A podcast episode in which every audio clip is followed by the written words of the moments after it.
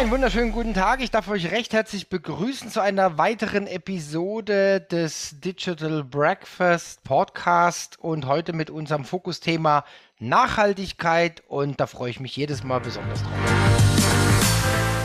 Herzlich willkommen zum Podcast des Digital Breakfast. Thomas Barsch spricht darin mit Experten über Themen der digitalen Transformation. Er veranstaltet jeden Dienstag und Freitag das Digital Breakfast. Alle Informationen dazu findest du auf www.digitalbreakfast.de. Abonniere dort den Newsletter und außerdem abonniere diesen Podcast und bleibe auf dem Laufenden. Mein Name ist Valerie Wagner und ich wünsche dir viel Spaß beim Hören. Ja, sehr schön. Ich bin Daniel Obst und bin heute der Co-Host mit dem Thomas zusammen beim Digital Breakfast zum Thema Nachhaltigkeit. Und ich bin schon super gespannt auf unseren Gast heute, Christoph Scheneck von Microsoft Deutschland, der dort Product Marketing Manager Sustainability ist. Und gerade diese Kombination aus Nachhaltigkeit und Digitalisierung interessiert mich auch nochmal besonders heute, denn ich komme aus dem digitalen Wandel und mache jetzt die Nachhaltigkeitstransformation. Von daher habe ich diese beiden Berührungspunkte in meiner Vita ohnehin drin. Und deshalb bin ich besonders gespannt auf Christoph heute. Willkommen. Herzlichen Dank, Daniel. Freut mich. Ja, hallo Christoph. Sehr hallo. schön. ja, wie soll man starten? Vielleicht sagst du einfach mal ein paar Worte zu dir. Gerne. Christoph Schinek, ich bin 32 Jahre alt, also immer noch ganz jung, würde ich sagen, und bin jetzt seit knapp sechs Jahren bei Microsoft. Habe einen etwas anderen Background als viele Kollegen, die bei Microsoft anfangen. Ich habe Politik und VWL studiert und wollte eigentlich immer Diplomat werden und bin dann irgendwie in der IT gelandet. Und jetzt bin ich nach knapp fünfeinhalb, fast sechs Jahren immer noch hier. Und das liegt unter anderem auch daran, dass ich mich jetzt in den letzten Jahren einfach sehr, sehr intensiv privat, aber auch beruflich mit dem Thema Nachhaltigkeit beschäftigt habe. Und dann hat sich Anfang diesen Jahres die Möglichkeit aufgetan, dass es sich in meiner vorherigen Rolle schon sehr, sehr stark getrieben habe, jetzt in dieser neuen Rolle, Daniel, du hast es gerade gesagt, tatsächlich tagtäglich umsetzen kann.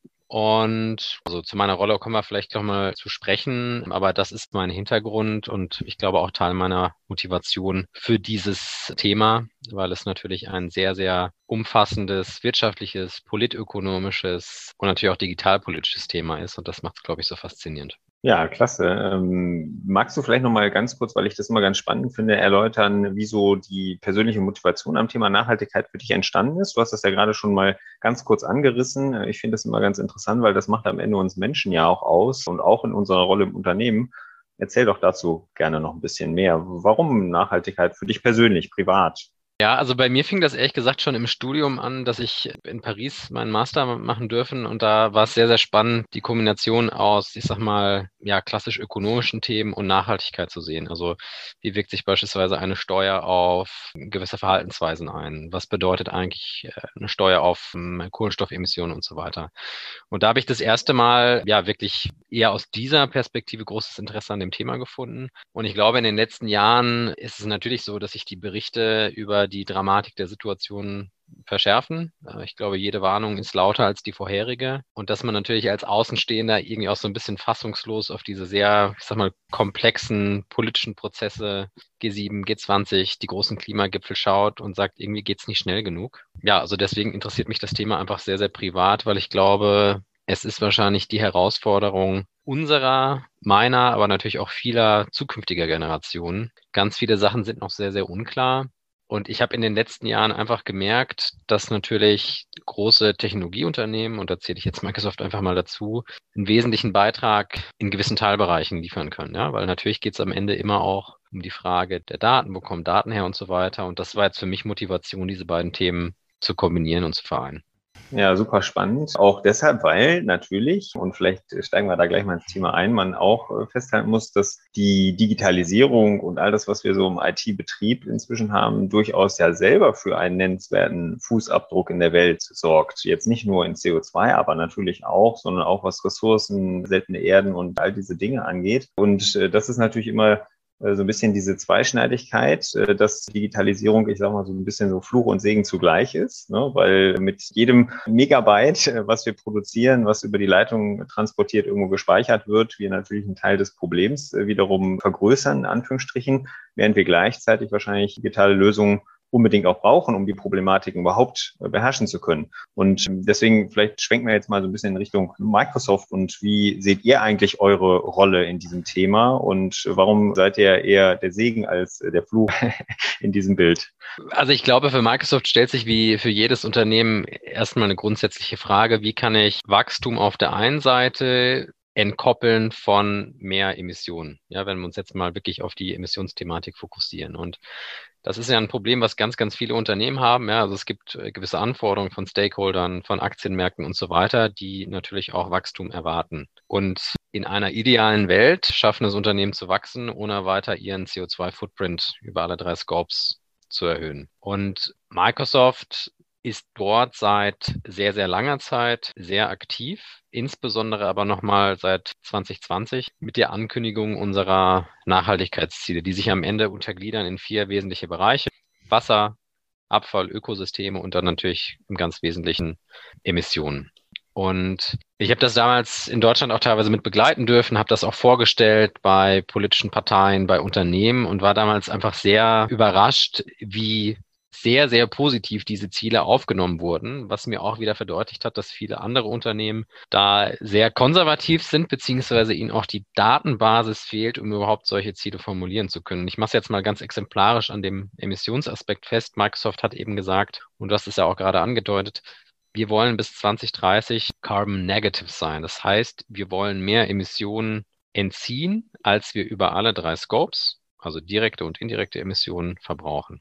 Und das ist ein sehr, sehr ambitioniertes Ziel. Es gibt viele Unternehmen, die sagen, wir sind das schon längst oder wir wollen das auch. Die reden aber häufig nur über die ersten zwei Scopes. Das heißt, die gesamte Lieferkette, die hinten dran steht, die wird bewusst oder unbewusst nicht mit berechnet oder nicht mit inkludiert. Und dieses sehr ambitionierte Ziel, was sich Microsoft gesetzt hat, ist natürlich bei gleichzeitig sehr, sehr starkem Wachstum. Wir sind einer der Hyperscaler, die ja auch sehr, sehr viel Nachfrage erfahren. Ist ein sehr ambitioniertes Ziel, was wir über unterschiedliche Wege versuchen zu erreichen. Und da kommen wir sicherlich gleich darauf zu sprechen, was da auch die Wege und Mittel sind, die Microsoft nutzt. Was mir aber nochmal wichtig ist, das merke ich auch aus meiner täglichen Arbeit mit Kunden, diese Fokussierung auf Emissionen ist nachvollziehbar. Ja, also natürlich ist ein Großteil der Diskussion aktuell mit Blick auf Klima sehr, sehr relevant und steht im Fokus. Aber es gibt ja, und Daniel, du kennst ja sicherlich auch inzwischen den Fachbegriff der sogenannten Carbon Tunnel Vision, das heißt die extreme Fokussierung auf Emissionen. Und natürlich gibt es weitere Bereiche, die für Unternehmen je nach Industrie vielleicht sogar noch relevanter sind. Und deswegen haben wir uns auch eben ganz bewusst diese vier Teilbereiche als Ziel gesetzt, weil wir eben sagen, naja, aber Wasserverbrauch und Abfallmanagement als großer Hersteller auch von Laptops und so weiter von einer Konsole namens Xbox ist ein Riesenthema. Ökosysteme auch ganz wichtig. Und deswegen ist mir wichtig, in allen Diskussionen, die ich führe, immer zu sagen, ja, Emissionen sind ganz zentral, aber es gibt auch andere Aspekte, die wir mit unseren Partnern, Kunden und als Unternehmen selber adressieren möchten. Ja, unbedingt. Das finde ich auch mal ganz wichtig. Thomas, du hast Luft geholt, aber lass mich das noch kurz, ja, ja, nee, alles kurz gut. bestätigen. Weil für mich ist Nachhaltigkeit eben nicht gleich Klimaschutz, sondern viel mehr. Und ich halte mich da gerne eben an die Definition der 17 UN-Nachhaltigkeitsziele, ne, der sogenannten Sustainable Development Goals, SDGs, die eben ja auch zum Beispiel das SDG rund um eben sauberes Wasser und Co. haben. Ne? Und deswegen finde ich das super wichtig, diesen Hinweis, dass wir eben nicht die Carbon Tunnel Vision auflegen und uns nur noch auf Klimaschutz verstehen versteifen, so wichtig das Thema natürlich ist. Aber ne, es gibt genug andere Probleme, die ähnlich wichtig sind, leider, die wir da eben haben, ob das soziale oder auch ökologische sind. Deswegen finde ich das sehr gut, dass ihr im Vergleich zu anderen Unternehmen da durchaus auch eine höhere Ambition habt und euch eben nicht nur auf Klimaschutz fokussiert und selbst im Klimaschutz nicht nur auf Scope 1 und 2, sondern eben auch auf eure Lieferkette schaut. Das finde ich da an der Stelle auch ganz wichtig. Vielleicht darf ich da noch eine Sache ergänzen, weil das ist auch tatsächlich in meinen Gesprächen immer die erste Frage, die ich stelle. Wie definiert ihr als Kunde Nachhaltigkeit? Weil wir haben ja jetzt über vier Bereiche der ökologischen Nachhaltigkeit gesprochen. Jetzt hast du die SDGs erwähnt. Wenn man die als Grundlage nimmt, ist Nachhaltigkeit natürlich noch mal viel weiter. Und es ist auch nochmal wichtig, hier in dem Format zu sagen, wenn wir über Nachhaltigkeit reden, dann können das natürlich auch die innerhalb der ESG die sozialen oder auch die Governance-Aspekte sein, die wir als Unternehmen mit betrachten. Ne? Und das ist natürlich gerade auch im Bereich Microsoft, wo wir uns jetzt wohlfühlen, das gesamte Thema beispielsweise Tech-Skilling. Ja? Also wie können wir vielleicht auch äh, Schülerinnen, Schüler, Mitarbeiter in Unternehmen, teilweise auch in vielleicht etwas weniger entwickelten Ländern, wie können wir technische Fähigkeiten durch Trainings, durch Formate etc. mitentwickeln? Ist mir einfach nochmal wichtig zu sagen, dass wir uns da in allen Bereichen ähm, engagieren. Also ganz klar, die Beobachtung auf jeden Fall, ökologische Nachhaltigkeit unter Emissionen ist gerade auf jeden Fall top of mind in ganz vielen Diskussionen. Genau, aber bei dem, was du gerade gesagt hast, ist das das SDG 4, hochwertige Bildung. Ne? Und das ist halt eben auch so wichtig, wenn wir über Nachhaltigkeit reden, dass wir eben diesen Blick auf all diese Dinge haben. Denn gerade so große Unternehmen wie Microsoft, umso kleiner ich bin, wenn ich jetzt irgendwie ein kleiner Mittelständler bin, ist das viel schwieriger. Aber umso größer ich bin und wenn ich so groß bin wie Microsoft, dann gilt es natürlich auch, in solchen Hebeln zu schrauben und zu schauen, was kann ich da tun. Und deswegen finde ich es schön, dass ihr auch an dieser Stelle über euren eigenen Horizont hinausblickt und auch eben schaut, wie können wir Bildung bei anderen fördern. Ja. Und das ist etwas, da kommen wir dann auch ein bisschen weg von dieser Denke des Fußabdrucks, ne, des reinen Footprints hin zum Handprint, dem Handabdruck, nämlich was können wir Positives bewirken durch das, was wir eben ne, an Möglichkeiten haben, als ein so großer Konzern, die, die Größe auch zu nutzen, um etwas Gutes äh, zu tun an der Stelle. Magst du denn mal vielleicht ein bisschen tiefer legen, wenn du jetzt diese vier Punkte ja genannt hast, Wasser, Abfall, Ökosystem, Emissionen, vielleicht gehen wir einfach der Reihe nach mal durch. Wir fangen vielleicht beim Wasser an. Was genau macht ihr da? Ähm, wenn wir da jetzt mal eine Ebene tiefer reinschauen, wie geht ihr dabei vor? Also im Bereich Wasser ist es so, dass wir uns auch da 2030 als wesentliche Zielmarke gesetzt haben, mit dem Ziel, bis dahin mehr Wasser aufzubereiten durch Partner, durch Technologiekooperationen und so weiter, als wir als Microsoft verbrauchen. Und jetzt kann man natürlich sagen, ja gut, Microsoft ist ein großes Unternehmen, aber ist jetzt kein klassischer Industriekonzern, der vielleicht extrem viel Wasser verbraucht. Da sage ich dann natürlich immer, naja gut, aber wir haben natürlich auch eine globale Rechenzentrumsinfrastruktur, da wird natürlich auch sehr, sehr viel Wasser genutzt für Kühlung etc. Also von daher ist dieses Ziel jetzt, glaube ich, nicht trivial. Im Wasserbereich ist es natürlich auch so, dass wir sehr, sehr stark über unser Partnersystem leben. Ja, also Partner, die die Microsoft Technologieplattform nutzen, um wiederum Wassermanagementlösungen etc. gegenüber Kunden anzubieten. Also so viel zum Bereich Wasser. Im Bereich Abfall ist es so, dass wir uns aktuell auf zwei Bereiche im Wesentlichen konzentrieren. Das eine ist, dass wir eben sagen, okay, wir möchten über sogenannte Circular Loop Center die Server, die in den Microsoft Rechenzentren verwendet werden, wiederverwenden. Das heißt, entweder für neue Server, das kann auch für andere Zwecke etc. genutzt werden, aber einfach sicherzustellen, dass die Server, die ja auch in gewisser Regelmäßigkeit ausgetauscht werden müssen, ja, es gibt neue Servergenerationen und so weiter, dass die wiederverwendet werden. Ein zweiter ganz wesentlicher Aspekt im Bereich Abfallmanagement ist natürlich der Bereich Surface Devices und Xbox. Und auch da stellen wir sicher, dass wir eben den Anteil, der innerhalb dieser Produkte recycelbar ist, sukzessive erhöhen. Dass wir eben gleichzeitig auch sicherstellen, und da gehen wir jetzt so ein bisschen in den Energieverbrauch, dass diese Geräte weniger und weniger Energie konsumieren. Und auch da ist es wieder so, dass wir natürlich sehr spannende Partner haben. Ich weiß vor einer Woche erst im Gespräch einem Partner, der beispielsweise eine Lösung entwickelt, der die künstliche Intelligenz und die Produkte, die Microsoft dort in dem Bereich über die Azure-Plattform anbietet, nutzt, um beispielsweise über Bilderkennung Sortieranlagen entsprechend ja weiterzuentwickeln. Also ganz spannender Bereich, wo wir auch wieder sehen, Microsoft-Technologie wird genutzt, um Partner mit sehr, sehr industriespezifischen Lösungen zu befähigen. Der dritte Bereich, bevor ich jetzt auf die Emissionen einsteige, hatte ich vorhin schon angeschnitten, ist Ökosysteme. Auch da wieder das Ziel, mehr Land zu schützen, als wir über die Rechenzentrumsinfrastruktur oder eben auch unsere eigenen Gebäude, Microsoft Deutschland, Microsoft USA, sind ja global verteilt, nutzen.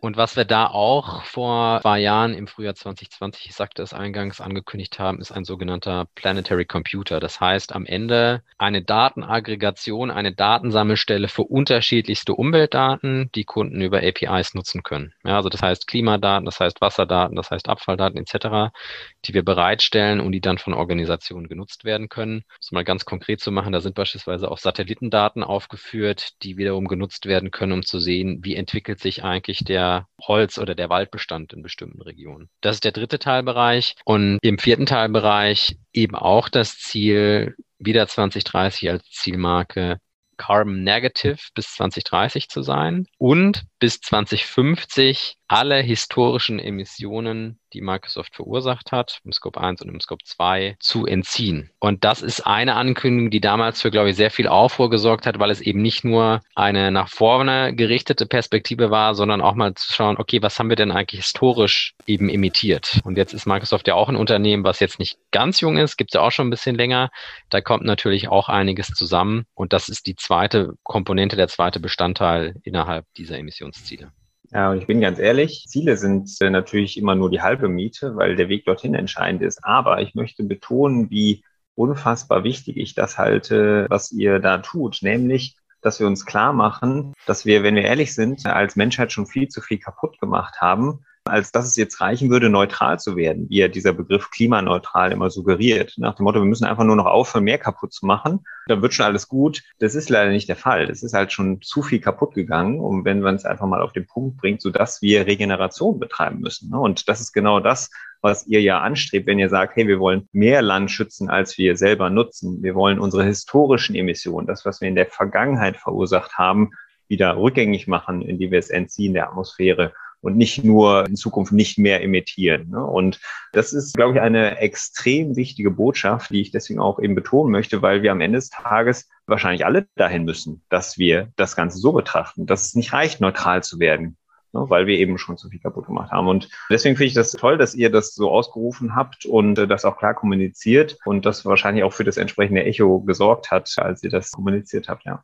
Absolut, ja. Also ich glaube, auch im Kontext der EU-Ankündigung, ja, war ja häufig auch das Medienecho oder damals auch die Kommunikation Man on the Moon Project. Und wir haben auch intern gesagt, das ist quasi unser Car Man on the Moon Projekt. Ne? Also ein sehr ambitioniertes Ziel im Wissen, dass Technologie, die dafür benötigt wird, entweder noch gar nicht vorhanden oder auch nicht marktreif ist. Ja, und das ist, glaube ich, auch ein Bereich, der mir nochmal wichtig ist zu erwähnen. Microsoft hat sich auch in diesem Emissionsbereich dazu committed, einen Fonds aufzusetzen über eine Milliarde US-Dollar, der über einen gewissen Zeitraum in genau diese Technologie investiert. Also ein Beispiel ist Kleinbergs, äh, Daniel, du kennst das sicherlich, wo wir auch tatsächlich Kunde sind, wo wir aber auch über diesen Fonds investieren, weil wir sagen, das ist eine Technologie, die ist heute zu teuer. Sie wird aber, wenn man sich die IPCC-Berichte etc. anschaut, einen Beitrag leisten müssen, weil kein Unternehmen, kein Unternehmen stimmt nicht, aber viele Unternehmen und Microsoft gehört dazu, wird die Emissionen in Scope 1, Scope 2, Scope 3 auf null reduzieren können. Ja, es wird immer Emissionen geben. Und jetzt können wir, glaube ich, eine Diskussion starten, Offsetting versus Removal, die ja auch sehr, sehr intensiv geführt wird. Aber ich glaube, das ist einfach nochmal wichtig zu sagen. Wir müssen massiv reduzieren, Trotzdem wird es weiterhin Emissionen geben und wie gehen wir eigentlich damit um? Und das ist eben der Microsoft-Ansatz zu sagen, wir investieren in Unternehmen, die heute Technologie anbieten, die noch zu teuer ist, die auch noch nicht flächendeckend verfügbar ist, die es aber möglicherweise und hoffentlich möchte ich ergänzen, vielleicht in 15, wie viele Jahren auch immer tatsächlich ist. Äh, ich bin da immer so ein bisschen zwiegespannt, weil ich würde mir eigentlich wünschen, dass wir kein Geoengineering machen müssten, äh, was wir so ein bisschen mit dem Climeworks-Ansatz, wir entziehen der Atmosphäre künstlich durch Maschinen eben CO2 und pressen es dann irgendwie in den Boden oder sowas tun. Aber wenn man halt realistisch ist, dann wird es da ohne wahrscheinlich nicht mehr gehen, weil wir schon viel zu weit fortgeschritten sind. Ne? Weil wenn wir eben einfach mal beim Klimaaspekt auf die 1,2 Grad globale Erwärmung schauen und wir wollen ja eigentlich bestenfalls 1,5 Grad bis höchstens 2 Grad haben, und wir sind heute noch ziemlich weit davon entfernt, unsere Emissionen weltweit zu reduzieren. Im Gegenteil leider dann muss ich eben realistisch sein und sagen, wahrscheinlich kommen wir nicht drum herum. Und deswegen braucht es natürlich auch so große Player wie Microsoft, die in solchen Technologien investieren. Auch wenn ich mir, wie gesagt, eigentlich wünschen würde, dass wir sowas nicht machen müssten.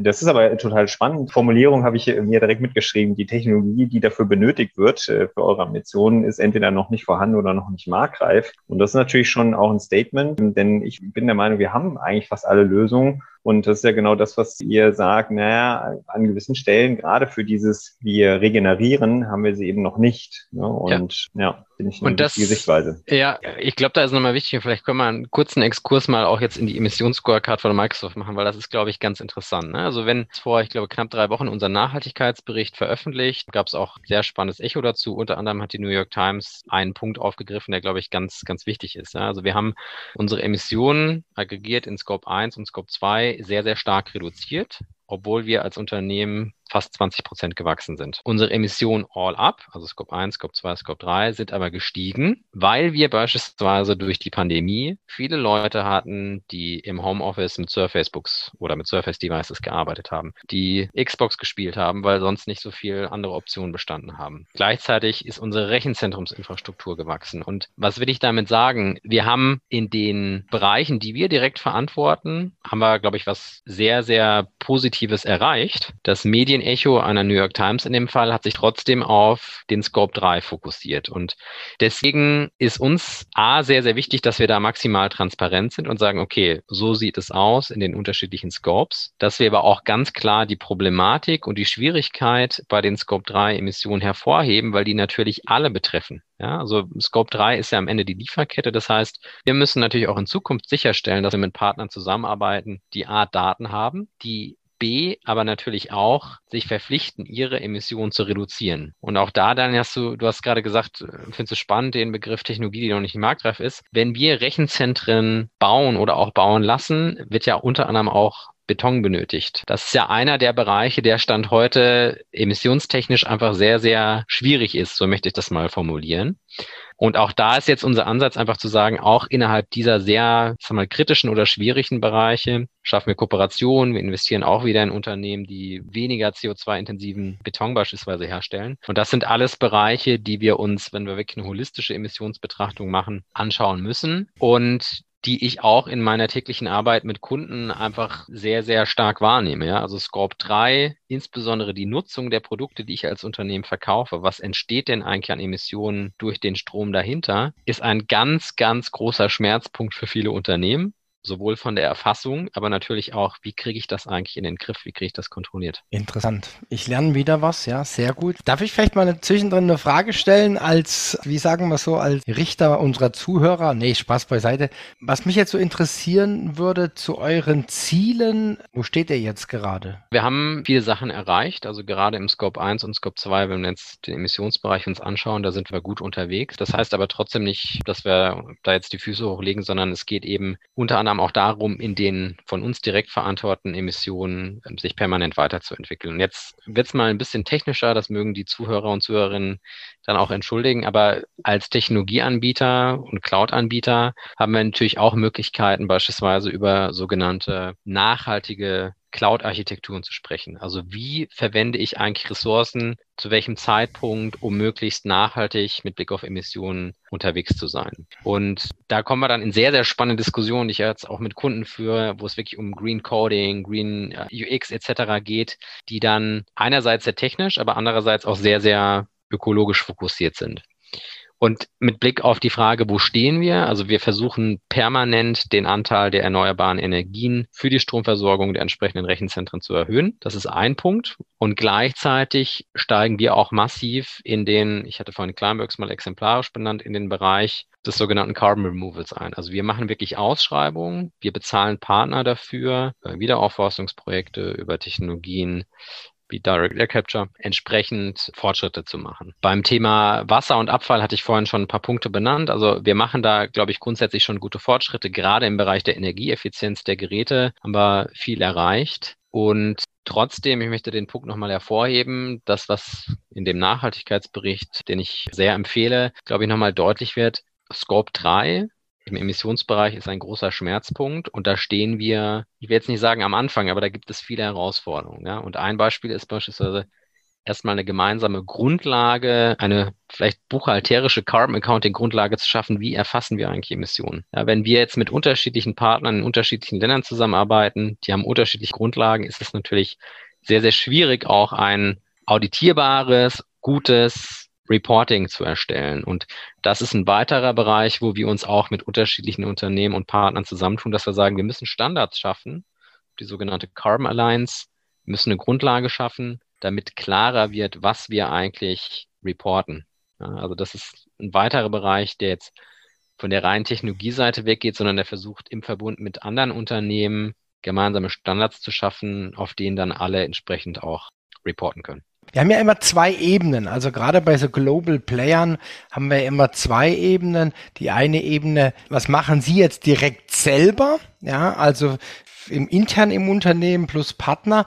Und die zweite Ebene ist die, wie können sie quasi ihr Wissen, ihre Erfahrung dann auch für andere nutzbar machen. Genau, absolut, absolut. Also auch da gibt es, glaube ich, jetzt eine Vielzahl von Initiativen, die ich auch in meiner Rolle teilweise mit steuern darf. Wir haben in Deutschland jetzt mal exemplarisch eine sehr, sehr große Nachhaltigkeitscommunity, die zweitgrößte außerhalb der USA wo wir ganz viele engagierte Mitarbeiterinnen haben, die sich in den unterschiedlichsten Bereichen engagieren. Ja, das kann direkt im Verbund sein mit Kunden, das kann mit Partnern sein, das kann privates Engagement sein. Und da passiert wirklich wahnsinnig vieles. Also von Eco-Hackathons, ne, wo man sich wirklich mit Kunden und Partnern zusammensitzt und einfach mal überlegt, wie kriegen wir ein Problem gelöst. Jetzt haben wir auch bald wieder den Earth Day, da wird es viele Aktionen geben. Also da passiert wahnsinnig viel. Und auf der, ich sag mal, Technologieseite hat sich jetzt Microsoft vor knapp einem Dreivierteljahr auch in einen für uns etwas neueren Bereich begeben, nämlich in den Bereich des Carbon Accountings und der CO2 oder Emissionstransparenz. Also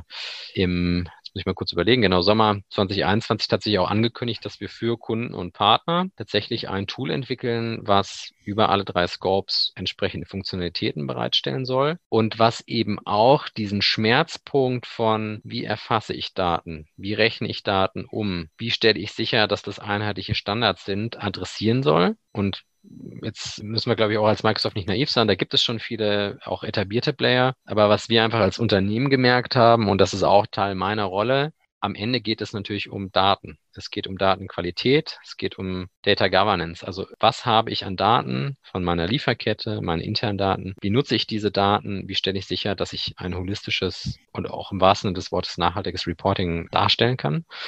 Und da sind wir als Microsoft eben auch der Meinung, dass wir da eine Rolle spielen können mit der Technologie, die wir jetzt auch zeitnah bereitstellen werden. Okay, super. Apropos Technologie zeitnah bereitstellen, du hast vorhin den Planetary Computer erwähnt. Das würde mich nochmal näher interessieren. Äh, ist das schon da oder kommt das noch? Weil ich das unheimlich spannend finde, Klimadaten, Wasserdaten, Abfalldaten, Satellitdaten und so weiter bereitzustellen, damit eben auch im Sinne von nicht nur Microsoft-Köpfe diese Daten nutzen können, sondern die ganze Welt in Anführungsstrichen und die ganzen NGOs und Forschungseinrichtungen, WissenschaftlerInnen und so weiter. Wie ist da der Stand?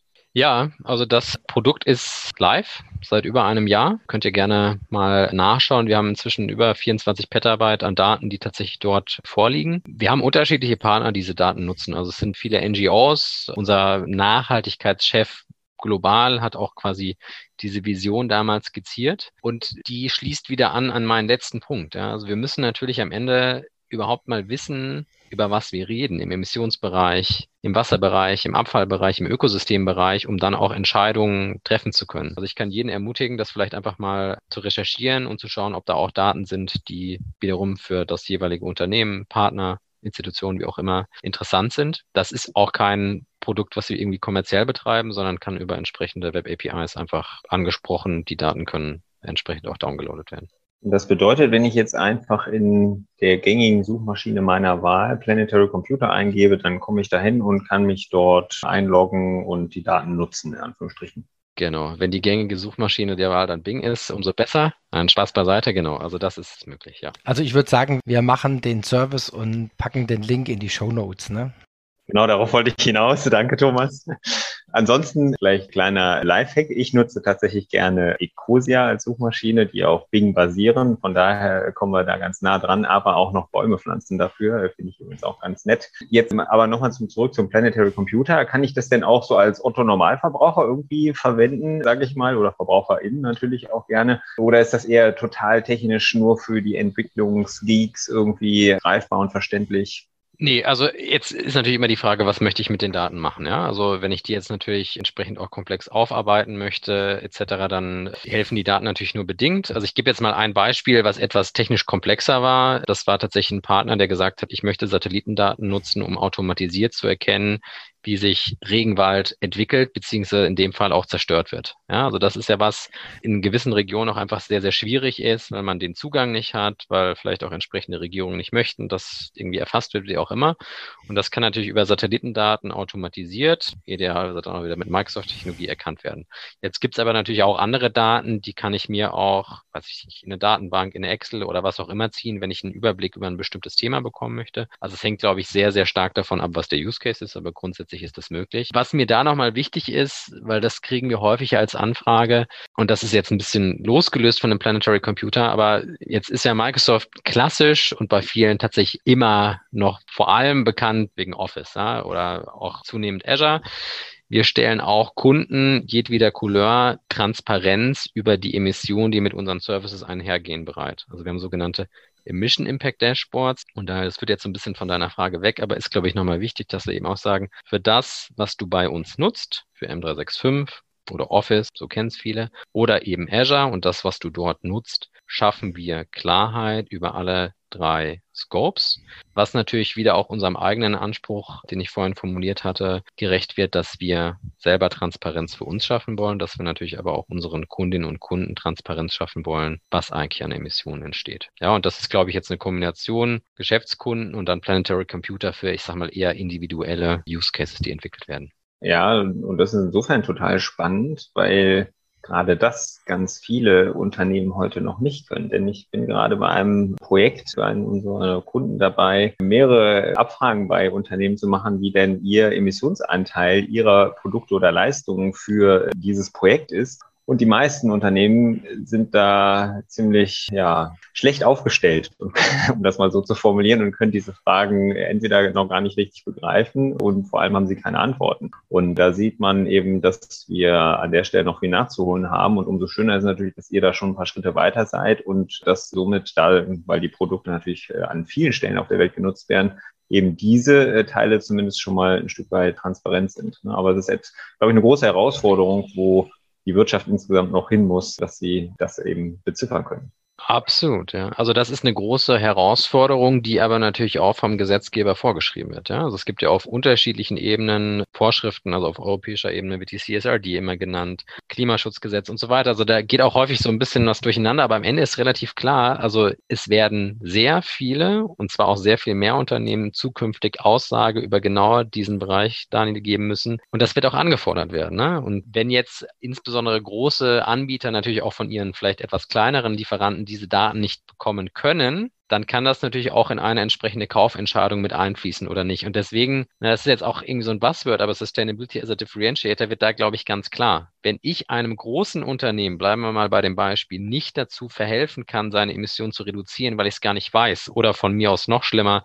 nicht nachhaltig produziere, dann bin ich perspektivisch vielleicht einfach raus aus der Kaufentscheidung des Kunden. Und das ist natürlich schwierig und deswegen dieses Thema Transparenz über das, was ich imitiere und da auch wieder über alle Scopes ist ganz, ganz essentiell. Es ist komplex und deswegen glauben wir auch, dass wir da eine Rolle spielen können. Ich sehe das in meiner täglichen Arbeit und Daniel, du hast es gerade gesagt, das ist eigentlich das, was gerade fast alle umtreibt. Und da sind, glaube ich, noch sehr, sehr viele Schritte zu machen. Genau, aber das, äh, um das nochmal auf den Punkt zu bringen, auch für die, die diesen Podcast dann hören, das ist ja eine total wichtige Botschaft, denn das ist genau das, was ich an der Stelle eben auch feststelle. Naja, ob wir bei dem nächsten Projekt dann dieselben Lieferanten wiederverwenden werden, die uns weiterhin keine Auskunft geben können, wage ich zu bezweifeln, ne? sondern wir werden dann die nehmen, die uns eine Auskunft geben können. Und äh, deswegen gebe ich diesen Hinweis natürlich auch denjenigen, die sie heute noch nicht geben können, nach dem Motto, ey Leute, ganz ehrlich, ihr braucht das in der Zukunft. Ne? Das ist total wichtig. Also macht euch auf den Weg, das erfassen zu können. Und dabei werden sie natürlich am Ende auch wieder Technologie brauchen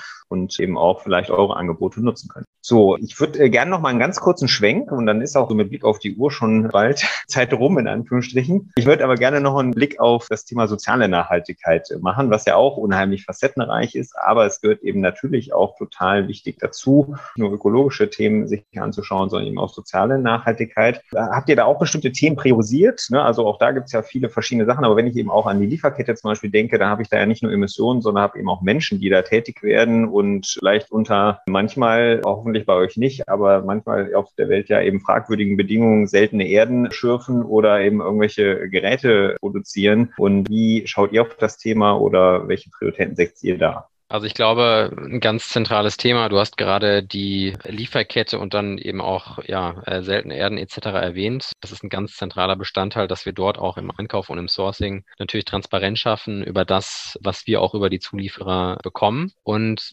auch da möchte ich nochmal auf eine Programmatik hinverweisen, die wir vor, ich glaube, jetzt inzwischen drei oder vier Jahren begründet haben, müsste ich nochmal nachschauen, wann es genau war. Aber wir haben das sogenannte Programm AI for Humanitarian Action begründet. Ja? Also wie können wir als Technologieprovider, das ist ja unsere Welt, Technologie nutzen, um beispielsweise in humanitären Krisensituationen zu helfen? Wie können wir helfen, ja, dass beispielsweise in Flüchtlingskrisen oder wie auch immer Technologie genutzt werden kann, um den Menschen zu helfen? Und da gibt es auch, kann ich auch nur wieder auf den Link verweisen, den ihr dann vielleicht auch in den Show Notes entsprechend nochmal verpacken könnt oder mitliefern könnt, gibt es eine Vielzahl von Projekten, ja, kleine Unternehmen, NGOs etc., die sich für diese Unterstützung bewerben. Das ist dann auch finanzieller Natur. Es gibt entsprechendes Coaching, wie die Technologie etc. entwickelt werden kann, die auch insbesondere auf diese sozialen Aspekte eingeht. Ein weiteres Beispiel, was ich nochmal gerne nennen möchte, weil es eigentlich sehr, sehr naheliegend ist, aber es zeigt für mich auch nochmal, wie wir als Unternehmen das Thema auch soziale Inklusion mitdenken können.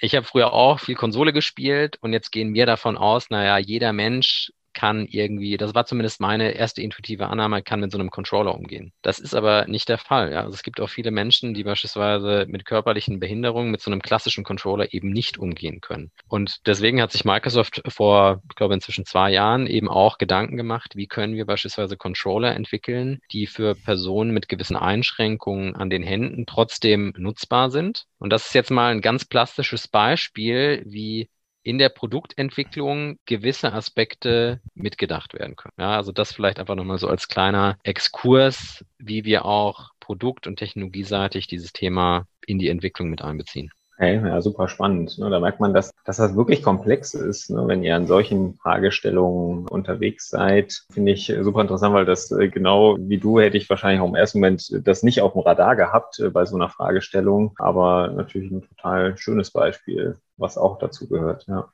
danke. Gut, ich glaube, wir sind, also ich zumindest bin ganz schön angefixt, was auch dann unsere Veranstaltung angeht. Ja, wir machen ja noch mehr. Der Podcast ist ja immer so ein bisschen so das Anteasern auch von einer Veranstaltung. Wir haben ja am 26.04. haben wir den Christoph ja live und in Farbe dann bei uns im Digital Breakfast und ja, da freue ich mich schon wahnsinnig drauf, muss ich sagen, ja. Ja, total. Christoph, magst du vielleicht nochmal zwei, drei Stichpunkte fallen lassen? Worum wird es gehen? Wahrscheinlich nicht um all das, was wir heute besprochen haben, aber ein Stück weit auch. Was sind so die Highlights, die uns erwarten? Also ich würde sicherlich nochmal auf die Ziele, die ich heute angeschnitten habe, eingehen, aber insbesondere nochmal auf den Punkt, welche Rolle sehen wir für uns als Technologieprovider, für uns selber, aber auch für unser Partner- und Kundenökosystem. Und Stichwort wäre eben, ja, wie kombiniere ich Nachhaltigkeit und Digitalisierung? Was sind da die Mehrwerte, die generiert werden können? Super, das wird spannend. Herzlichen Dank. Auch herzlichen Dank von meiner Seite an euch beide. Ja, war wieder sehr, sehr spannend. Ich äh, höre da immer ganz angestrengt, ganz aufmerksam zu und lerne jedes Mal wieder was dazu. Und hoffentlich unsere Hörer auch. Schön, dass ihr da wart. Bleibt gesund und munter und wir sehen uns am 26.04. Danke, Bis Thomas. dann. Danke, Tschüss. Christoph. Tschüss. Tschüss. Macht's gut.